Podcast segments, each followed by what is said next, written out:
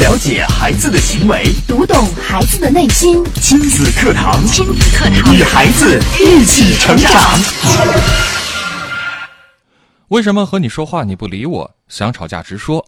上午说好了看《银河护卫队》，现在非要看《咸鱼传奇》，找事儿是不是？昨天说要吃西瓜，今天买了又摆脸色，给谁看呢？误会是每个家庭和亲密关系中经常出现的问题，也是导致冲突的导火索。但并非所有误会都是不可避免的。我们又可以做些什么呢？亲子课堂今日关注：怎样避免家庭中不必要的小误会？主讲嘉宾：家庭情感与亲子教育专家张桂武老师。欢迎关注收听。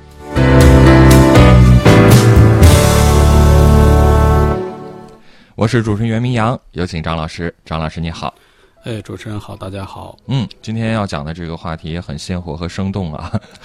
家庭中的误会，甚至说是，呃，磕磕绊绊，好像是在所难免的。对这个误会这个事儿啊，说实话，在咱们这个家庭生活当中啊，家庭关系当中啊，这个你说完全就是避免它，或者说是完全的让它不存在，有时候也不太现实。嗯，呃，因为这个每个人的像这个成长的这个经历不同，然后咱们的性别不同，是吧？这个年龄不同，然后总会造造成很多的这个差异。呃，但是说，你说这个有一些这个误会呢，它确实也是好像是挺没必要的。就像这个咱们这个开头说的，像什么看电影吃西瓜，最后就是拌嘴这种事儿，呃，这这这这些事情呢，说实话也都是在我的这个生活当中，就是最近发生的事儿。哎，你像这个看电影这个事儿，就是前些天，然后这个。有个朋友，然后他跟我吐槽，嗯，他说什么呢？他这个人就很喜欢看电影嘛，哎，呃，尤其是特别喜欢看这个就是特效大片儿，哎，那咱们都知道，对，咱们都知道看这个大片儿啊，就呃必须到这个电影院才能就是百分之百的体验出来他那个那个那个大片的感受。对，因为屏幕大，音响效果好，这样才能够把这个真正大片的大制作、大手笔给还原出来。对，哎。呃，所以这个咱们都知道，这个月不是上那个《银河护卫队》是吧？嗯。哎，第二集，呃，又上映了。然后呢，他那天就是跟他老婆说：“哎，呃，咱们今天去看这个电影吧。”哎。哎，你说呃，这这会儿还早，呃，咱们这个上午这会儿就带孩子，然后去爷爷奶奶家。哎，本来这个老人想孩子了嘛。嗯。哎，然后这个呃，让孩子跟爷爷奶奶待在一块玩儿。呃，下午了，正好咱们俩就可以抽空，然后去看个电影。说了以后，然后这个他妻子也同意了，因为他们俩也经常一块看电影啊。这个《银河护卫队一》，然后俩人也一块看了。然后那个他老婆还觉得这个特技也也很炫，然后剧情挺搞笑的。是啊，哎，说说这个挺喜欢看的。哎，到这儿其实这个事情都是很很普通的，也很正常的事儿啊。看起来好像两个人就应该。像这个 童话故事里写的，那就开开心心去看电影了呗，对，是吧？然后这个就照这个两个人的这个计划执行了，然后先带孩子去父母家，然后等这个下午安排好了，然后两人就去电影院然后在这个路上呢，他就两个人就聊天呃，聊天呃，这个他聊什么呢？他老婆就说：“哎，我听同事说的，最近有一个这个印度片叫这个《摔跤吧，爸爸》，是吧？哎，说也是挺不错的。”而且讲的是这个印度他的这个什么父亲和女儿的这个故事，是。哎，这个说要是咱们到电影院没有赶上这个这个护卫队，这个这个这个时间没赶上，说看这个片儿也不错哈，嗯，哎，呃，因为因为这个咱们孩子年龄也不大，这个等一会儿呢还得赶着回去这个看孩子啊，哎，然后这个朋友他一听他就说不用不用赶，反正是这这个小孩这会儿睡午觉呢。呃，等会儿醒了，在在家里边和他爷爷奶奶玩一会儿。这个咱们的时间充足，赶不上这个这这第这最近这一场，咱们多等一会儿嘛，就多等个二十分钟半个小时，也看下一场也没什么。呃，说好了看这个就就看这个。然后到了这个影院之后呢，呃，果然这个他们规划的那场时间没赶上。哎呦。然后要下一场的话，差不多要四十分钟左右，就时间比较久。然后他老婆就说了：“那咱们还是看这个摔跤吧。”呃，呃，等的时间太长了，等看完电影，这这个太晚了。然后这朋友就不是很高兴，呃，坚持说要看这个回队，哎，然后这个他老婆就是按他的话描述的话说，不知道怎么着就急了。哦，他，就说那今天不看银河护卫队了，那也不看这个摔跤吧爸爸了，哎，然呃，然后一指那个就是那个预告预告时间那个牌子那个屏幕，说这个片儿马上看一眼，咱就看这个，看完就走。然后这个朋友一扭脸一看，就是什么一个《咸鱼传奇》这个片儿，啊，当时他就愤怒了，人说这这什么片儿我都没听说过，我今天专门来看大片儿的，你你让我看这个片儿，然后俩人就在这个售票厅里边儿，然后就争执起来了。哎呦，哎，有人说说这个这这这上午说好了看这个片儿，你怎么现在非要看看这什么传咸鱼？你是不是跟我找事儿呢？嗯，哎，然后然后两人争半天，到最后是梁红脖子粗，啥也没看，然后很不愉快的最后回家了。哎呦，哎，你看这个事儿，就是好像是挺最后弄得挺不愉快的。对，哎，他就跟我抱怨说说，按他的话说啊，他说你你你说他是不是有病啊？嗯，你说好的事儿，这个变来变去的，这以前也没见他这样，这这这这这这这回怎么回事然后我说了，我跟他说，我说你看，人家不是也有正当理由吗？这不是说赶着回去照顾孩子，是不是？对啊、呃，怕老人这个到时候太辛苦了。然后他又说说，我不是跟他说明白了吗？啊，这个晚回去一会儿又不影响，他就不听我了。呃，这这明摆着找事儿。然后我没办法了，我跟他说，我说，你看你你你和你老婆关系一直都不错，而且你一直都跟我说，说这个你的妻子是一个很通情达理的人。说如果一个一直都很通情达理的人，他忽然有一天就是因为某些事情不讲理了，那背后肯定是有原因的。哦，你们两个在这件事上啊，肯定是有一些误会存在，啊，你现在需要做的是什么呢？呃，你现在跟我这个宣泄完自己的情绪啊，你你你跟我在这儿宣泄是正常的，是吧？呃，有情绪，但是你宣泄完情绪之后呢，你需要回去跟你老婆好好谈一下，谈一下什么呢？就是了解一下这个背后有什么原因，哎，这对你们解决这个眼下的矛盾，还有将来你们这个关系都有好处。啊，因为这个背后的原因很可能包含了他的一些这个需求，但是你怎么谈，可能有些需要注意的这个地方，啊，我都跟他说了，我说你你首先你你你回去跟他谈的时候啊，你得平复一下自己的情绪，啊，这边你宣泄完了，到时候你谈的时候就不要再带着那种什么你有病的这种态度去谈了，啊，这个然后干什么呢？然后你谈的时候，首先你得平静的把你眼中所看到的这个现场行为，然后还原的讲出来。比方说，就说那天我们说好了看这个《银河护卫队》，你也同意了，但是后来又变卦了，而且坚持一定要看别的电影。这就是把你你眼中的这个对方的这个行为场景给还原的说出来，呃，不要带情绪。然后接下来做什么呢？接下来你要讲出你猜测对方为什么会坚持看别的电影，然后有有有这个情绪，你你自己猜测的这个原因，但是你至少要说出两种原因，哎，说什么呢？比如说说你是不是真的更想看那个《摔跤吧，爸爸》那部电影？嗯，哎，这是一个原因。然后你还要再说，或者说你你还是担心这个孩子爷爷奶奶年龄大了。然后这个时间长了，看孩子不安全，你心里边有这个顾虑，所以你才赶着就是说赶快看完电影回去看孩子，哎，你说出自己猜测的原因，哎，啊，然后最后很重要的一点，最后你要以一个很真诚的态度，然后请这个对方这个澄清说明一下为什么这么做，比方说最后加一句说，你可以告诉我这个原因是什么吗？嗯，哎，当然。我再提醒一下，就是说，呃，在谈话、在沟通的时候啊，我们一定要注意，这个谈的时候啊，我们的语言和我们的这个非语言行为一定要统一，一定要一致。哎，呃，比如比如说这个，咱们在讲这个还原行为的时候，如果说你嘴上说的好好的，但是你的这个行为，你拿这个手指头指着对方，语气很生硬的说，啊，那天我们说好了，这个看《银河护卫队》，你也同意了。但是后来又变卦了，而且坚持看别的电影啊，这种给别人传递的信息，给对方传递的信息，很可能就让人觉得是你是来找事儿的，你不是来和我谈问题的。对，哎，虽然你嘴上说的是这个来沟通，但是你的这个行为传递的让别人感受不一样。咱们都知道，这个非语言行为传递信息是比这个语言传递的这个比例要大得多的。是的，哎然后后来呢，他就和自己的这个妻子去这样谈了，谈了，结果这个对方就告诉他，什么原因呢？嗯，我其实没有担心爷爷奶奶看不了孩子，我也不是说非得看别的电影，而且而且我是挺想看这个《银河护卫队》的，那那个什么《咸鱼传奇》，我压根儿就没听过。对呀，哎，呃，只是什么呢？只是就是说，当时我说到了，就是说，如果说咱们去电影院没有赶上这个片子时间，看这个其他片子也可以的时候，然后你坚持跟我说不用改，不能改，然后我当时心里边就忽然觉得，好像一直以来咱们两个出去看电影，都是听你的。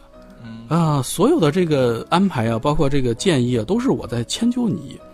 然后这个其实我我挺想看《银河护卫队》，但是我当时那种感觉就是突然想让你也能迁就我一次，哦，哎，偶尔能听听我的。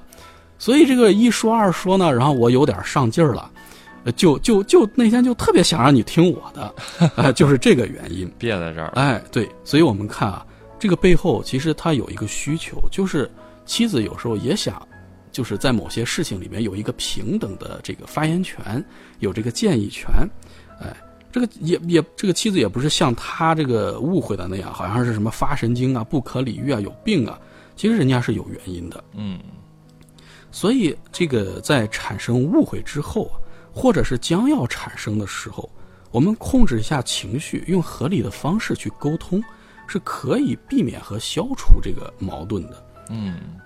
这个朋友后来呢，他对这个方法其实消化的不错，哎，哎，然后过了没几天，就在前两天，然后他又用这个方法成功避免了一个吃西瓜的这个误会的问题，就是刚才咱们说到的，嗯 呃，怎么回事呢？就是两个人就因为看电影这个事儿谈过之后，过了没几天，然后这个妻子就说说这几天天越来越热了，是吧？这这这都是三十度左右，然后这个中午跟夏天似的。呃，就说你看这天热的呀，像夏天一样，我都想吃西瓜了。然后这个朋友一想，这个虽然现在这个西瓜好像还不是特别好吃的时候，但是前两天因为这个看电影的事儿，两人弄得挺没劲的。干脆我明天去买个西瓜，然后这个让老婆高兴一下。呃，所以第二天呢，他就自己跑到超市去抱了个西瓜回家。呃，兴冲冲的回家，一开门一进门就就问老婆说：“哎，你昨天说你想吃西瓜，你看我买这个西瓜多好，哎，我我切半个，然后咱俩一块儿吃。”结果这个他老婆就是没有像他想象的一样，就是很高兴、很开心那种回应。嗯，就他老婆是什么状态呢？就是面无表情的躺在沙发上，就说两个字儿：“不吃。”哦，哎，他当时他又上情绪了。这个朋友他可能是属于这种多血质的人啊，就有点想怒了，说：“哎，心想你这什么意思啊？好心当成驴肝肺啊，又找事儿了。对呀，”哎，但是因为这个前几天那个看电影的事儿刚过去的，他有了一定的经验，所以呢，他说他没有马上发脾气。那他想了一下，说这个这个态度，他是不是也有其他的原因在？所以他冷静了一下，他又用刚才说的那个方式，呃，说先描述了一下自己眼中这个对方的这个行为，他说：“我买了你说你想吃的西瓜，嗯，但是呢，你又好像这个不太高兴的，这会儿说不想吃。对，哎，这是描述了一下，嗯，然后他他讲了几种自己的这个猜测啊，嗯他，说：“你是不是今天碰到什么事儿了？哎，心情不好？嗯，呃，还是我这个这两天有什么地方做的不合适，让你看的这个是是有问题？嗯，还是你这会儿是累了想休息不想说话？哎，然后最后他请对方这个说明一下。嗯，那你说说到底是怎么回事？哎呀，你能不能告诉我因为是什么？他这个语气什么的就还是比较平和的啊。哎，哎，他这样一说呢，他妻子就跟他告诉他原因了，都这是因为什么呢？就因为这个天热嘛，天热，然后这个他老婆这个上午带孩子出门玩去了，嗯，出门玩的时候呢，天热，他就买了个冰激凌，结果这孩子看到了，孩子小小孩子嘛，也也是一看妈妈吃了，他说我也要吃，呃，而且呢，他不是说要吃妈妈的就就吃一口就行了，他他特别想像妈妈一样自己拿一个。然后呢，他没办法，就给孩子也买了一个，但是他又怕这个现在这个天孩子吃冰的会生病，所以呢，就让孩子拿了拿了，然后就可能就是吃了一两口，呃，结果呢，那两个冰淇淋其实都是他自己吃了，吃了之后，然后这个就就中午肚子就不舒服，拉肚子了，呃，然后呢，他一个人在家还得看孩子，然后就就撑到一直撑到这个孩子中午下午休息，然后呢，他他肚子很难受，他就躺在沙发上正难受呢。呃，这个她肚子正不舒服的时候，她老公这个回来了，抱了个西瓜回来了，啊，很高兴。你吃不吃西瓜？这个时候她正难受呢，所以就在沙发上面无表情的说了一句：“我不吃。”哎，我们看，如果说这个朋友他一上来一看这个老婆这种表现，他就就上脾气了，然后就直接说：“啊，你摆脸色给谁看呢？你是不是找事儿啊？”这个是不是这个误会？他就又产生了。这个妻子呢，她站在妻子这个角度，她会不会觉得很委屈？她会不会然后马上也用这个语言去反击？因为人都有一个自我防防防御防御的这个机制在，他本能的就会去用语言去维护自己。哎，所以我们说这个要避免误会啊，首先需要做的就是遇到事情了，首先放下情绪，不要让两个人的这个情绪对立起来，才不会让这个误会产生，或者说是激化矛盾。呃，怎么说呢？就是当两个人的这个情绪对立的时候啊，有时候你是没有办法去理解和接受对方的观点，或者说对方的一些这个说法的。是，哎，很明显的，就像这个咱们这个亲子课堂啊，经常这个家长们都会遇到一个情况，呃，我们在教育孩子的时候，呃，同样的事情，同样的道理，甚至同样的说法。父母跟孩子讲的时候，孩子很可能会不耐烦，对，不愿意听。是，但是换做一些其他的人，比如说他的朋友，或者说他比较信任的一些这个长辈、其他人的时候，有时候这个效果就完全不一样。因为什么呢？因为当这个父母在说话的时候啊，很容易就是，可能是咱们中国这个父母就就就很容易出现这种说教啊或者指责的这种态度，哎。这个孩子呢，就会觉得啊，我的父母是不是又要干涉我的生活了，又要说我了，指责我了？就像这个什么啊，就别说年龄比较小的孩子了，就甚至一些上大学的，甚至这个成年的这个子女，有时候父母就会说啊，你你这个上班不能熬夜啊，不能天天熬夜啊，你你到年龄了，该谈恋爱了。这一说，这个做子女的就会觉得父母又要干涉我的生活。是，哎。所以有时候呢，你即使你说的有道理，他可能也听不进去。嗯，但是，比方说朋友在说同样的一些话、同样的建议的时候，他本身没有那么多的对立情绪在，哎，他就比较愿意客观的去思考问题，接受对方一些对自己有用的建议。嗯，哎，所以避免误会啊，避免矛盾呢，放下情绪，不要让两个人的情绪对立，这个是一个很重要的前提。也就是说，其实，在沟通的时候，这个情绪可能要比道理本身有时候更重要，更重要。对对，我们更要去关注情绪的部分。你如果把这个两人的情绪挑起来，变成一个对立情绪的话，很可能你接下来说的话再有道理，对方已经不会再去听了。嗯，他觉得你是在和我可能是置气啊，对，置气啊，或者是怎样？对对对对对。哎，好，我们来稍事休息，进下广告。广告之后，我们接着请张老师给我们来分享。典型的教育问题，家长的普遍困惑，先进的理念讲解，有效的技巧传授，亲子课堂，为人父母者的必修课程，让您轻松玩住孩子，成就孩子的一生。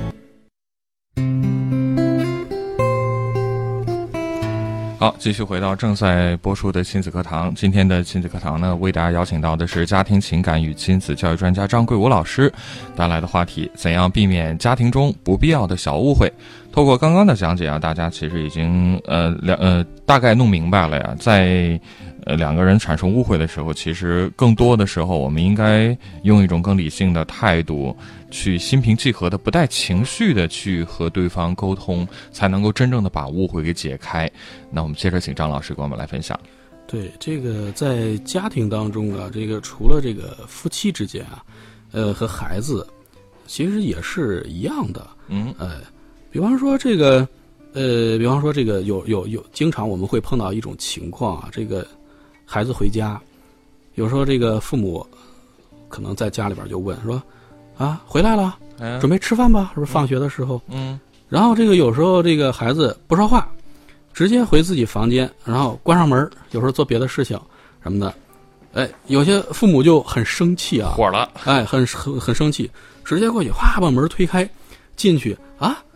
我不是跟你说话呢。对呀、我跟你说话，你 你关上门什么意思啊？你懂不懂礼貌啊？我跟你说吃饭了，你是你你都不知道这个这个帮我去端一下菜什么什么的啊？就是反正就是说，好像是孩子很不懂事儿，在可是，但凡出现这种指责的时候，我觉得这一定不会解决问题，反倒可能会把矛盾给激化。对这个孩子一般来说，这个一听就会很生气。咱们刚才说了，这其实就是把这个情绪的矛盾给对立起来了，对立起来了。哎，很可能就马上就和孩子就和这个家长争执起来。嗯，哎，呃，但是咱们刚才其实说了一个小方法，如果这个家长能够运用刚才这个小方法，孩子不回答你的时候，关上门回回屋的时候，你如果先冷静一下，先冷静一下。咱们其实以前讲过这个关于情绪冷静的一些小方法，比方说你在心里边数几个数，哦，十个数，咱们说了，其实就是发火。发火前，我给自己倒数十个数，哎十个数之后，我们再看，哎，这哎个情绪会不会稍微稳定一点儿？对，或者说是做个什么加减法之类的，咱们说过，就是十二秒、十秒，其实这个有时候发火就是在这个时间段之内。其实就是那几秒钟对，如果说把这个时间段给弄过去之后，哎，就就可能就很好，就就就能够平复自己的情绪了。是的，哎所以这个平复自己情绪之后呢，然后你敲敲门再进去和孩子说话，是吧？这是一个礼貌。嗯，哎，怎么说呢？像刚才咱们其实介绍过这个，哎，首先描述一下自己看到的行为，对不对？刚才爸爸或者妈妈和你说话，你没有回答我，嗯，哎，而是直接回屋关上门做自己的事情了，这是一个直接描述。对然后呢，你要给出至少两种以上的，你三种、四种也可以，你自己的这个想的这个替孩子找的这个解释。哦，哎，比如说，是不是刚才我在厨房炒菜做饭的时候，这个炒菜声音太大，所以我说话你没有听见？哦，哎还是说最近你在学校的功课太多了，呃学习累了，所以回家了不想说话？或者说你最近有什么心事儿？遇到什么哎事儿了你你回到家你关上门儿，嗯，呃，你自己想想想事情，哎，然后最后，然后请孩子澄清说明一下这个原因是什么？你可以告诉我是为什么吗？哎原因是什么吗？对吧？哎，这么做呢，首先就是说你通过这个语言的整理，然后你你整理过之后，你去描述这个行为，还有猜测你猜测的这个解释，哎，你通过这些事情呢，进一步的是可以控制自己的情绪，哎，因为你要你要组织自己的语言的时候，其实也是一个理性的过程，也是把你的这个情绪拉回到理性当中，然后给这个沟通创造了一些条件。哎，其次呢，你通过这个具体的询问内容呢，也给孩子传递了一个自己已经做好了这个积极倾听准备的这个信息。嗯，哎，最终呢，这个孩子给你的答案，呃，可能是你列举的刚才列举的那些一二三四解释中的一种，呃，或者是其他的答案。比如说，孩子可能说啊，你和我说话了，这个刚才我进门的时候就听见这个炒菜的声音，我确实没有听见你和我说话。哎，呃，总之呢，这无论是什么答案，都会帮助你去了解这个其这个实际情况。对，哎，呃，这个维护亲子关系，这个比上来就发火，然后直接指责要强得多。哎，如果说孩子说是学习累了，你就可以进一步的去和孩子沟通啊，是不是这个学习方法上或者时间安排上有可以调整的地方？哎，如果说是孩子说是我有心事儿，那家长就可以拿出咱们说的这个同理心，是不是？听听孩子的困扰。哎，当然了，孩子也可能会说什么呢？说我现在就是想自己待一会儿，哎，我想听听歌，我不想说话，没有关系。咱们以前讲过这个独处的问题，是不是？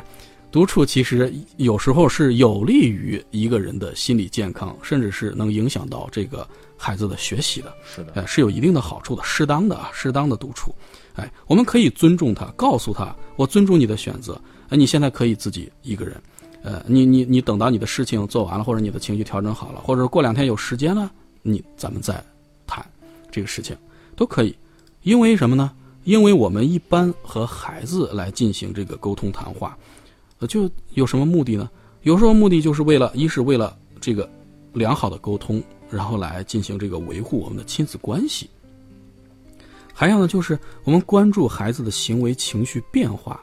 哎，通过这个观察，然后我们给他提供一些帮助，给他提供一些建议，然后帮助孩子这个更好的成长。嗯，哎，现在你描述了这个自己看到的行为，自己的这个几种解释，告诉他如果有事情可以和我谈啊，无论是什么时间，这其实就表明什么呢？表明了对他的一种积极关注和支持。是哎，而且尊重他的选择，而说你现在谈也可以，将来谈也可以，对，就说明什么呢？说明你的关注呢不是一种过度关注，